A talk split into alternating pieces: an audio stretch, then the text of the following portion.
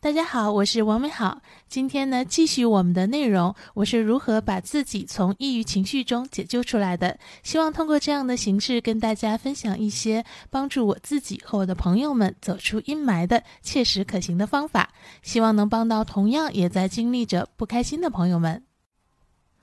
孩子的教育问题呢，真的是父母们最大的焦虑来源之一了。网上呢，常常会有那种啊，父母辅导孩子做作业的时候痛苦万分，甚至是大发雷霆的视频。我的朋友呢，也经常会来找我，然后他们会跟我说呀，就是因为孩子的教育的问题呢，非常的苦恼，呃，着急上火，甚至不知所措。有一次呢，有一个朋友都急哭了，他怕自己呢，嗯，教育不好孩子，怕他的孩子以后呢，成为一个，嗯，可能学习也不优秀，心理也不健康，或者是过得也不太好的人，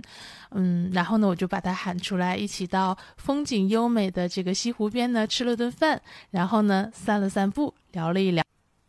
我跟他说呢，其实我觉得吧，就算我们用全世界最优秀的方法去教育孩子，孩子呢也不一定能够成为一个完美的人。既然如此呢，那就不要给自己定一个必须要把孩子教育好的要求，压得自己和孩子呢都喘不过气来。我的话音呢还没落呢，我的朋友就立刻觉得，哎，好像舒服了很多。嗯，是因为他看到了西湖的美景吗？我想啊，可能是他发现了，嗯，这个目标啊，就是他自己强加给自己的要求，而且呢，嗯，怎么算是教育好了呢？这个目标其实也根本就没有一个衡量的标准，甚至呢也没有止境，所以呢，他也会觉得，其实确实我们没有必要给自己强加一个必须要把孩子教育的非常好的这样的一个要求。嗯，然后呢，我就开始跟他回忆起了我自己和他的自己的一些成长的经历，嗯，想去探索一下我们被教育的方式和成长的结果之间是否有一定的这个确定性的关系。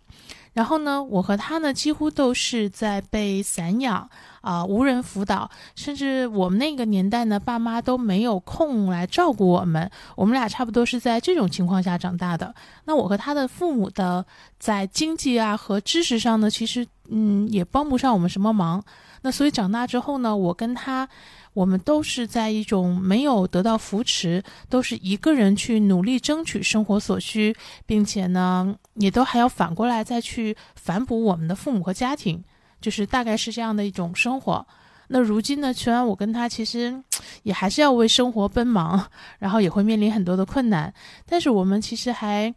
还可以吃得饱、穿得暖，然后呢，都能把家人照顾得还不错。然后呢，嗯，也依然善良，依然对生活充满热爱，所以呢，至少从我跟他的这样的一些经历来看呢，我觉得我们好像也并没有因为家庭当年无法带来非常好的教育，就在我们俩长大之后过得特别差，就好像说，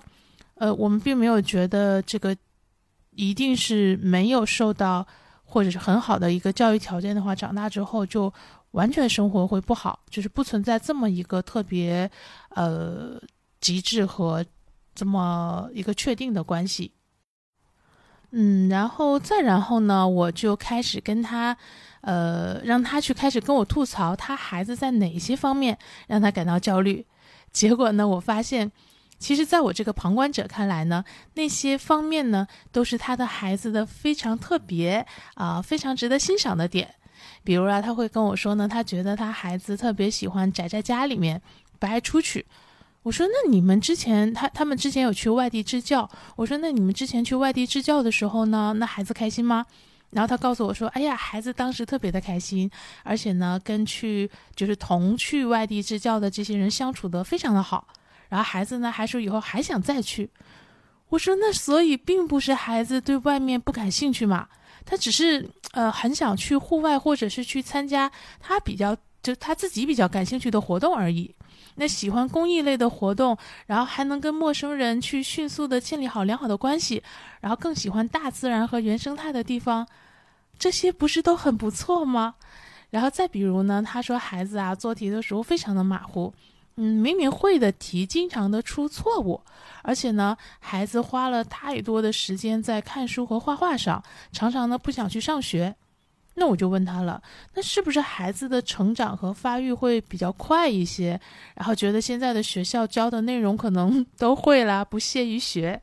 然后他说：“对对对，他的孩子也是这么说的。他的孩子说，觉得哎呀，现在学校教的东西太简单了，他都会了，然后觉得没意思。然后我就说，那。”那就说明你家孩子的这个智力水平还挺高的嘛，而且她是个女儿嘛，那肯定女孩子就是小的时候她会长得比较快，所以她因为我记得我小的时候也是，就是也没费什么力气就学习就很好，应该应该很多的小女孩可能都会呈现出这样的一个情况，然后呢，那。而且啊，其实每个人学习的速度啊和掌握知识的这个量本来就不一样，只是我们现在的这种教育模式呢，只能让所有的孩子按照同样的步骤和进度去学习。那如果是这个已经超前的小孩子，那本身他是很厉害的嘛，那为什么要生气呢？然后想办法去帮他，嗯，练得更专注一些就好了，对吧？不要让他本来会的题也错掉，但是也没有必要就觉得，嗯，特别生气什么的。然后听了我说这些，他突然才意识到，原来孩子同样的一个表现，在他的眼里都是缺点和问题，然后在我的眼里呢，还正是他女儿的一些呃优点和特别之处。然后呢，他也后来就回想起来，他说：“其实啊，他女儿在班上有好多同学都挺崇拜的，然后家长呢还常常来去跟他打听他是怎么教育孩子的，然后给孩子提供了一些什么呀。所以嘛，就是其实他女儿真的还是有挺多的优点的，只是因为他着急，所以他在他看来有很多地方他都认为是一些缺点和问题。然后呢，嗯。”我们俩走着走着，他也决定啊，以后呢，他也可以试图去准备一下视角，换个角度去看，然后多发现和关注一下他孩子的优点和特色。而且呢，就是我对他说啊，嗯，按爱看书和画画呢，是我觉得特别好的习惯。其实很多人呢，想养成一些习惯或爱好是很困难的，怎么还可以为这个生气呢？我不知道大家还记不记得我之前的内容啊？可能时间有点长，就是我们谈过热爱这个话题。热爱可抵岁月漫长，热爱是人的出口，热爱呢不至于让一个人啊以后没有饭吃。其实有热爱是很珍贵的。很多成年人最苦恼的就是不知道自己喜欢什么。如果孩子能够表现出对一些事物的兴趣，只要这个事物是正向的，只要条件允许。只要是相对安全的，那不如就尽量去给孩子提供尝试和深入研究的机会，多好呀！去支持孩子。嗯，我们总不希望自己的孩子对万事万物都没有兴趣，然后觉得生活寡淡乏味吧？据说现在就有很多年轻人都有空心病，当然了，他跟嗯，他有很多因素组成，但是也是确实很多人真的到现在都没有找到自己很喜欢的。呃，一件事物啊，或者是一些东西，嗯，要是孩子呢对一些事物其实接触了几次就不喜欢了，然后我觉得呢也尽量不要就责怪和批评他们，因为其实我们每个人都一样，都是在生活当中，呃，在往前走的这个过程中进行着排除法，那很多东西呢其实看上去很美。当我们深入的去了解了，可能就觉得啊，好像也不是很喜欢，或者也不过如此，或者不想亲近，这个都是，嗯，在我看来啊，再正常不过的事情了。所以呢，就是我觉得去见识、去尝试和经历都不是成本。这个过程中，孩子也会不断的去，呃，感知和认知他自己。虽然他可能没有这个意识啊，但他会，他会有这个。感觉的，就他自己会慢慢的去体会，哎，我好像嗯更喜欢这样的东西，更嗯不太喜欢那一类的。然后呢，他也会不断的更加的去接近和更早的去找到他的那个喜欢的事物，然后不停的嗯，他就会不停的跟我解释啊，他支持了，他真的有支持孩子想做的事情，他都尽量的支持了，啊，可怜天下父母心。然后呢，跟他聊着聊着啊，我又想起了我妈。呃，虽然呢，我也觉得我说的太多了跟他，但是，哎，我还是要继续跟他说一说的。我说你不如啊，就把自己活好，活成孩子的榜样。呃，我前面呢跟大家应该有提过，就是我从小呢是在我爸和我妈的这个关系非常不好的一种环境中长大的，然后面对我爸的各种不良的对待吧，我妈一直是那种从不反抗，甚至都不出声。这个情形呢，让我一直也处理不好，就是人和人之间的一些冲突，也常常会逃避和选择不出声。呃，就是就是你会发现，就是你爸妈或者是你妈妈的一些做法，其实会影响影响孩子的。然后呢，但是呢，我妈在家里，就我们家里最艰难的一段时期呢，是我妈一个人，呃，受苦受累撑了起来，走过了难关。这呢，让我最终。就是也非常敢于辞职。前面跟大家已经聊过了，我现在辞职了。就是我辞职的那天，就想起了当年我我妈的这些过往，我就觉得我不太会去惧怕面对，呃，未来的生活当中的那些挫折和困难。嗯，所以呢，我也跟他说，我说那你嫌弃孩子做题马虎，那你就别每天丢三落四了，对吧？也别总忘记跟别人约好的事儿。我说你是不是也要批评自己一下？然后我觉得你期望孩子什么样，那自己就先做到那个样子，对吧？孩子长大的过程中，其实是一直看着你的。那如果你每天愁云惨淡的，那孩子很可能也很少有笑容。你每天刷短视频，对吧？那孩子可能也会不愿意放下手机。所以我觉得他担心和这个焦虑对孩子的培养，不如先把自己过好。那孩子看见，哎，我的妈妈过得这么，呃，令他向往啊、羡慕啊，他会朝着那个好的方向去过的。嗯，我觉得这是家长自己把自己过好，自己以身作则，就是比你去跟孩子说教或禁止会有效很多。然后呢，他不说话了，那那我继续，我就继续跟他叨叨。我说，我记得以前其实呢，他就跟我说过，他跟孩子呢一发生这个分歧呢，他们俩就会吵起来。他以前经常大晚上的给我发微信，说他跟他女儿又吵起来了。然后我就接着跟他说，我说其实我特别羡慕他跟孩子能争吵，而且我觉得啊，这个非常的难得，因为其实我看到的更多的情况呢，是父母跟孩子都不沟通。就是我和他在面对我们，就是我们自己的父母的时候，其实也是这样，是很少说话或很少有事儿沟通，然后跟跟父母这个缺乏沟通呢，也让我常常的感觉到不被爱，然后也几乎呢从来就是不跟父母去倾诉和商量，然后呢都是一个人啊，其实也很害怕，也很缺乏安全感，但是还是要去面对生活中的风风雨雨。然后这也是恰恰我知道的，就是很多，嗯，遭遇了霸凌啊或者暴力这样的，或者是诈骗的这个孩子们，他们不去选择把事情告诉父母的原因之一，因为就是平时就不沟通嘛，所以，嗯，甚至有的可能沟通过，得到了一些不好的训斥啊什么的，所以他就会在他在遇到困难、遇到一些不好的事情的时候，他不选择告诉父母，所以我才觉得。就是他和孩子能够去争吵，能够去表达各自的想法，其实在我看来是一个非常好的现象，应该努力的去保持和延续住。而且呢，这样呢，他就可以了解孩子在想什么，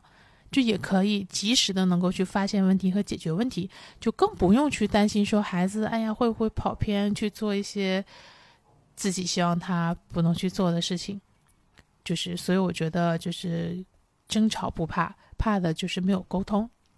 然后呢，而且啊，其实就算孩子真的不小心跑偏了，我觉得家长也不要非常的不知所措，然后也不要一味的去责备和打骂，甚至放弃孩子。然后我觉得要记记得及时去把孩子带回到正向的道路上，不要让他从此就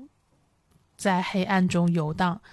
嗯，今年呢，发生一些事情啊。去年应该是 二零二一年的事情，就是有一些呢中小学开始让孩子填调查问卷，然后来调查孩子是否存在抑郁问题的情况。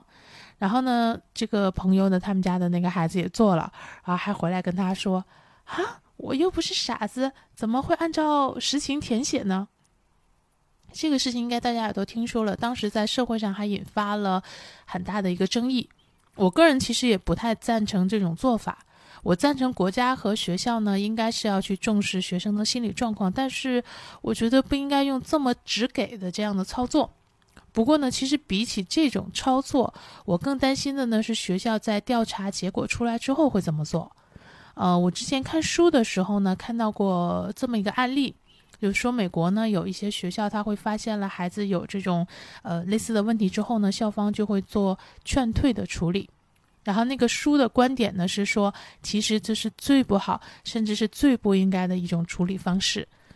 因为遇到这样的情况的时候，学校和老师更应该去帮助这些孩子，然后把他们向社会和生活的光明面去引导，而不是就此放弃他们。而且这不但是学校和老师本来就应该承担的责任，而且呢，这两种不同的做法很可能就决定了接下来我们的社会上是多了一个嗯沮丧，甚至是最终走向犯罪的人，还是多了一个被治愈，最终走向了美好人生的人。嗯，有一个街舞的舞者呢，我就不说他的名字了。他年少的时候呢也很叛逆，常常跟他妈妈去作对和争吵。后来呢，他迷上了街舞啊，就远赴他乡去，嗯，苦练学习，然后成为了舞者之后呢，他就像变了一个人一样，然后开始对他妈妈也特别好，然后为人处事呢也变得，嗯，更亲和，然后也更正向可亲了。然后呢，呃，他和妈妈呢也都非常感谢和庆幸他的人生中呢遇到了街舞。其实我想呢，如果那些走偏或者发生了一些问题的孩子，能够不被抛弃和排斥，能够有啊，我说的这个抛弃不是说就就断绝关系，就是说你你不管他了，其实也是一种放弃。就他如果能够不被排斥和放弃，能够有人帮助他们找到人生的热爱，也许呢，他们就不会堕入到黑暗里去。所以呢，我觉得啊，父母不要恐惧孩子会误入歧途。也不要在事情发生后呢去定性甚至放弃孩子。父母和学校以及老师要做的是想办法去引导他，去帮助孩子走向更光明的那一面。那记得后来我每次再跟我这个朋友再见面的时候呢，虽然他跟孩子呢还是经常的这个争吵，但是啊，嗯，他都是当笑话一样的在跟我描述他们俩之间的争吵，而且呢还会常常的给我展示一些他孩子又画了一些什么新的作品。这些呢，就是我对父母常常因为担心教育不好孩子而忧虑这个问题的思考。那第一呢，我觉得是没有完美的教育的方法，也没有完美的人，而且呢，怎么才算是教育好了呢？没有衡量的标准。那第二呢，很多人呢就呃没有能够经历良好的教育，但是他们也并没有过得很不好。第三呢，呃，多角度的去看待孩子的行为和特征，多发现孩子的优点和特长。第四呢，是支持孩子的正向喜好，热爱难能可贵，热爱可抵岁月漫长。第五呢，是活好自己吧，以身作则，嗯，活成孩子的榜样。第六个呢，是保持好与孩子的沟通和连接。啊，第七个呢是，如果他真的不小心误入歧途了，嗯，不要放弃孩子，带孩子走向光明之处。嗯，哪个父母不焦虑呢？爱之深，焦虑之切呀。但是呢，还记得吗？焦虑呢可能引发甲状腺病变啊，各种结节、肝胆、心脏都不好。而且呢，你也一定不希望家里充斥的呢都是一些。嗯，压迫呀，什么愁容啊，对吧？你的生活呢，充满活力和阳光，孩子的世界呢，也才会是这样的。嗯，你就是孩子看到的世界的模样。好了，今天呢，就先到这里。希望这些听友的情况和我的一些建议呢，能给你一点点的启发和帮助。希望有一天呢，能看到你嘴角上扬，眼里有光。也一定会有那么一天，你可以嘴角上扬，眼里有光。